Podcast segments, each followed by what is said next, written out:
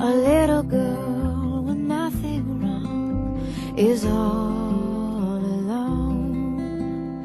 Eyes wide open, always hoping for the sun. And she'll sing her song to anyone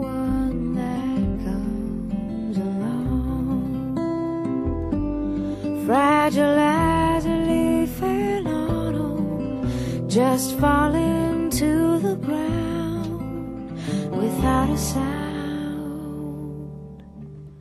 Crooked little smile on her face tells a tale of grace. That's all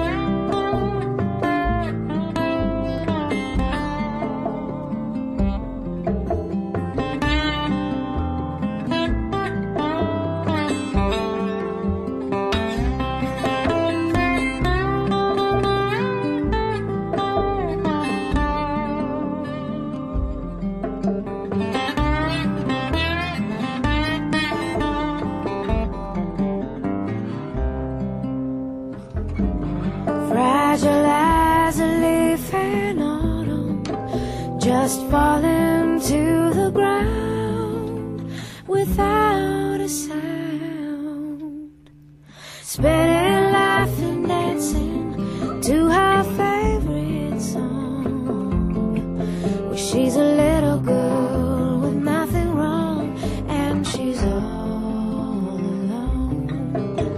A little girl with nothing wrong, and she's all.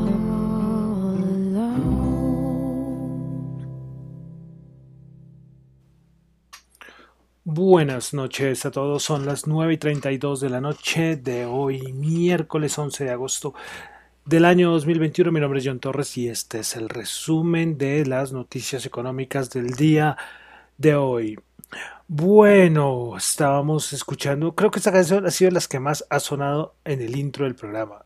Seven, Years de Nora Jones, canción del año 2002. Bueno, entonces quiero saludar a los que me escuchan en vivo en Radio Dato Economía, los que escuchan el podcast en Spotify, en Apple Podcast, como siempre en todas las plataformas. Bueno, entonces vamos a comenzar con el resumen de las noticias económicas del día. Bueno, comenzamos con daticos macro. Vamos a empezar con Asia. Tuvimos dato de índice de precios del productor en Japón. El dato mensual 1,1%, se esperaba 0,5%. Y el dato interanual se ubica en 5-6%, esperaba el 5%. Entonces, nada ha cambiado en este, en este punto del, del, de los dos índices de precios del productor en Asia, igual que en China. Recuerdan que lo tuvimos hace unos días, lo mismo. Bueno, pasamos a Europa. Tuvimos dato de inflación en Italia. En Italia el dato mensual 0,5%, esperaba 0,3%. El interanual se ubica en 1,9%. En Alemania dato de inflación 0,9% el mensual y el interanual se ubica en 3,8%. Bueno, continuamos con la inflación y pasamos a Estados Unidos. El dato que muchos estaban esperando, el dato de la inflación en Estados Unidos. Bueno, el dato mensual, 0,5%, muy a la par con lo estimado, eh, menor que el dato anterior que había sido 0,9%.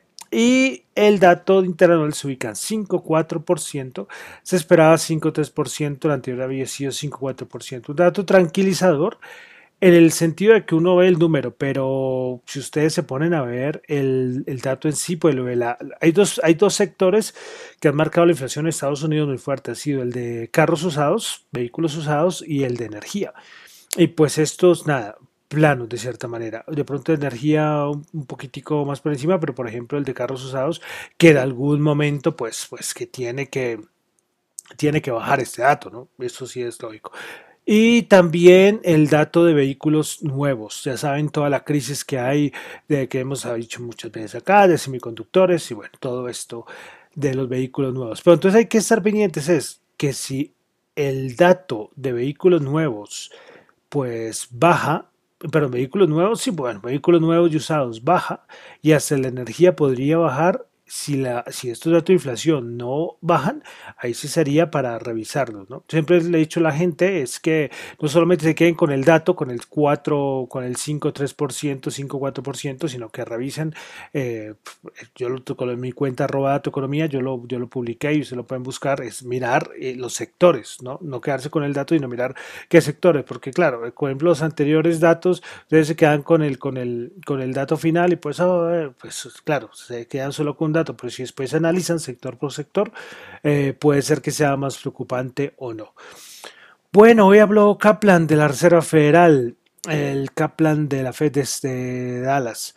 Bueno, eh, dice que el dato de inflación coincide con las expectativas que tiene la Reserva Federal que espera que el tapering ocurra más o menos en un periodo, que el tapering dure, perdón, por lo menos durante ocho meses y que él separa lo que es la decisión de aplicar el tapering a decisión de tasas de interés. Todo, esto ya no, ya lo, lo, dije ayer, ¿no?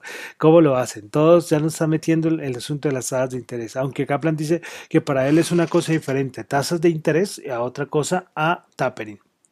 Bueno, una cosita eh, más no anecdótica, pero sí como para tenerlo en cuenta, y es que eh, ahorita en este año, pues bueno, este año eh, varios representantes de la Reserva Federal pues tienen su voto permanente. Sí, pues lógicamente Jerome Powell, Clarida, el vicepresidente, eh, Quarles, Brainard, Broman, Waller. Entonces, por esto, estos, estos miembros hay que ponerles mucha atención porque ellos son de voto permanente. Y John Williams, del de la, el de la Fed de San Luis. Eh, pero entonces ellos van rotando respecto a lo que son por, por los distritos. Entonces, por ejemplo, este año aparte de John Williams, es voto permanente, también está Barkin de la Fed de Richmond, Bostic de la Fed de Atlanta, eh, eh, Daly de San Francisco y Evans de Chicago. Pero el otro año cambia. Y ya, por ejemplo, entran a votar, salen estos y ahora los que entran a votar sería Mester de Cleveland, Ross Green de Boston, Bullard de San Luis y Esther George de Kansas. Y en el 2023 que sería Harker de Filadelfia, Kaplan, el popular Kaplan, que lo nombro acá, pero él tiene votos al 2023, eh, Cascari de Minneapolis y Evans de Chicago. Entonces es para que ustedes eh, tengan, con los que están pendientes de asuntos de la Reserva Federal, que a quién hay que ponerle más atención. Por ejemplo, claro, uno escucha a Kaplan, que yo lo resalto mucho por sus declaraciones, pero él no tiene voto. ¿sí? Entonces, pues sí, puede declarar mucho, pero no, él no tiene voto. Pues entonces ahorita, en este caso, Barkin, eh, Bostic, Daly y Evans. ¿sí? Entonces, por ejemplo, ahí no está ni Bullard, no está ni Kaplan, que son de los más polémicos. Bullard será el otro año. Entonces, para que lo tuvieran, lo tuvieran en cuenta, ¿no? Listo, bueno. Eh, continuamos en Estados Unidos. El Senado aprobó el presupuesto de los demócratas de 3.5 billones con énfasis sociales y climáticos. Eh, hoy Schumer, el, ¿saben quién es el demócrata líder del Senado? Envió, colocó un comunicado y es que él dice que más allá del proyecto y de la ley de infraestructura bipartidista que ahorita estuvimos en debate y bueno, todo esto, hay que mm, hay que, hay, hay, que ir más allá, ¿me entienden? O sea, que, que, esto no va a ser, no, no va a bastar, que se necesita mucho más. Una cosa, bueno, yo no sé, eh, porque esto implicaría más dinero, me imagino, más dinero, Dios mío, más dinero. Eh, yo no sé la deuda de Estados Unidos, yo no sé en cuánto irá a quedar, porque es que los Estados Unidos puede darse el lujo de, emitir y emitir y emitir, pero es que esto no es gratis. Pero bueno, pareció muy curioso esto de Schumer. Bueno, pasamos ahora a, bueno, en Latinoamérica, datos de ventas minoristas en Brasil, en junio, menos 1,7% el dato mensual, se esperaba 0,5% y el interanual 6,3%, esperaba 8,6%, una bajadita importante.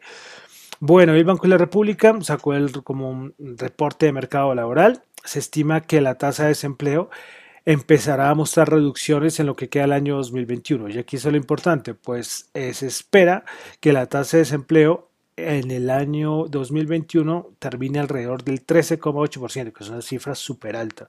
Y bueno, esto lo se pueden encontrar en la página del Banco de la República. Ellos saben colocar todo el, informe, el reporte, bueno, el, el, informe, el reporte de mercado laboral.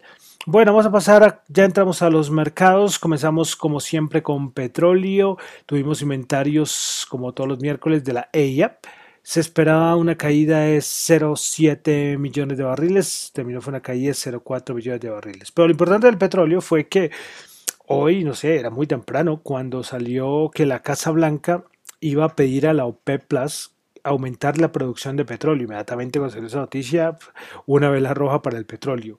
Horas después salió a decir, eh, salió un comunicado que la Casa Blanca no ha pedido a la OPEP que aumente la producción. Ah, bueno. Y después Biden eh, salió a decir, es que lo que ellos han dicho a la OPEP es que los cortes de producción implementados durante la pandemia deben ser anulados.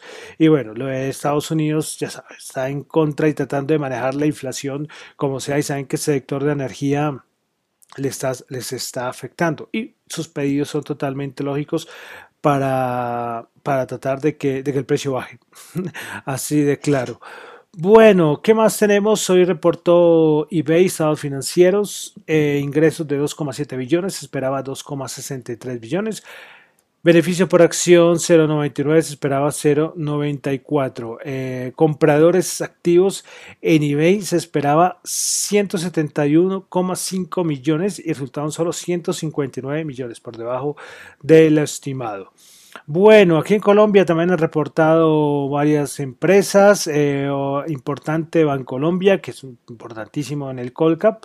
Eh, solo voy a dar un datico a los estados resultados. Durante el segundo trimestre del año, Bancolombia registró utilidades por 1,2 billones. Eso quiere decir 113,2% más que en el mismo periodo del año pasado, cuando generó pérdidas por 73.297 billones. La cartera bruta consolidada fue 204 billones, lo cual representa un crecimiento de 3,3% comparado con el peor trimestre de este año. De verdad no le he podido revisar así con detenimiento, pero todo el mundo dice que fueron muy buenos estos datos de, de Bancolombia. A ver mañana cómo le va a la acción.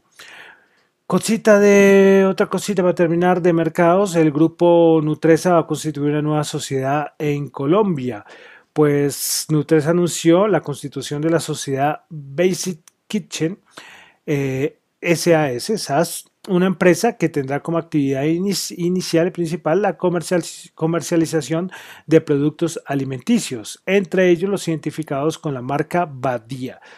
Eh, bueno, esta sociedad estará ubicada en Medellín, Colombia. Eh, bueno, el 80% será de Nutresa y el 20% restante de sus filiales. Entonces, Nutresa con constituyendo, armando una nueva sociedad. Bueno, vamos a pasar a los índices bursátiles de Estados Unidos.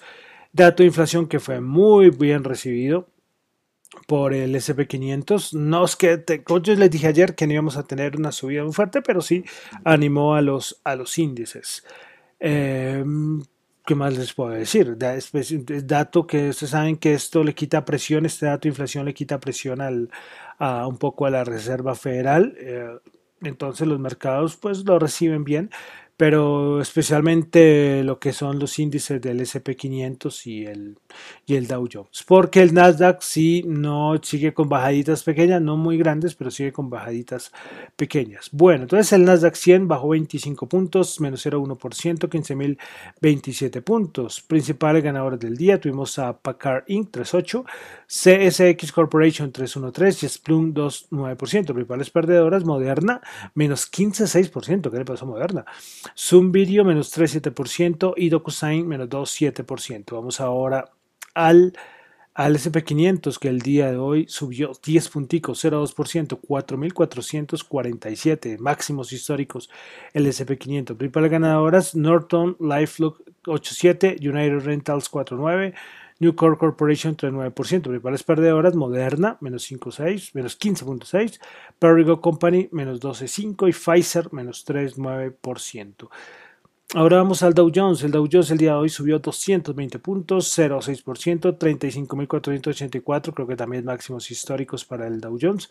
Principales ganadoras en el Dow Jones tuvimos a Caterpillar 3,5%, Walgreens Boots Allianz 2,6 y Dow 1,7. Muchos dicen que eh, parece que estuviera ya descontado lo del plan de infraestructura, pero que por la por el movimiento que ha tenido ciertas acciones de varios sectores dicen que no, que hay algunas que todavía no se están moviéndose a favor por lo del plan de infraestructura, pues una cosa que durará, no creo que muchos días. Bueno, principales perdedores el Dow Jones Visa, menos 1,2%, United Health, menos 0,9% y Nike, menos 0,5%.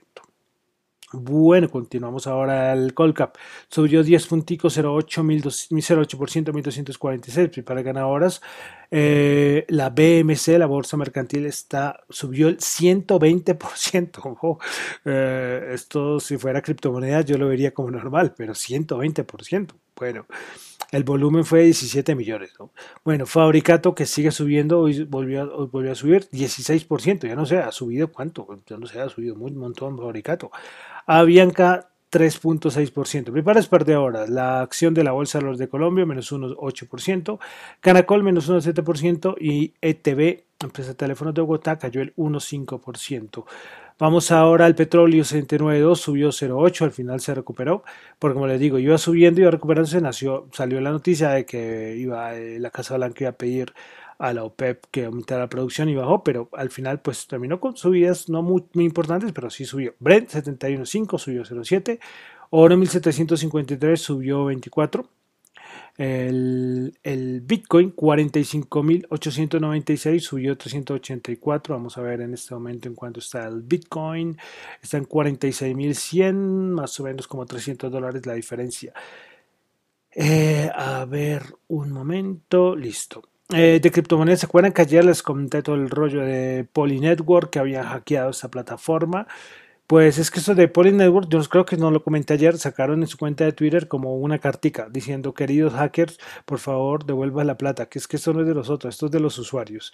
Pues bueno, hoy parece, eh, eh, hasta la tarde, varios hackers ya habían devuelto 258 millones, bueno, casi el 50%, no sé, no sé cuánto va, eh, han devuelto, no sé, no he entrado a las direcciones. Eh, esto es curioso, ¿no? Esto es curioso porque uno, gracias al, blockchain, a, esta tecnología distribuida, eh, uno puede coger y mirar, bueno, voy a mirar cuánto han devuelto los ladrones. sí, es, es, una cosa, sí, pero bueno, las ventajas de la blockchain, de las blockchain públicas, ¿no? Bueno, entonces, entonces, bueno, ahí está, 258 millones de dólares han han devuelto. A ver si averiguo, a ver si mañana ya sé cuánto es el total de lo que han devuelto estos de los hackers de Poly Network. Bueno, y para terminar entonces, dólar 3.950 bajó 29 pesos. Bueno, terminamos por el día de hoy el resumen de las noticias económicas del día. Recuerden que lo mío son opiniones personales, no es para nada ninguna recomendación de inversión. Mi nombre es John Torre, me encuentran en Twitter en la cuenta arroba John Chu y en la cuenta arroba Dato Economía. Muchas gracias.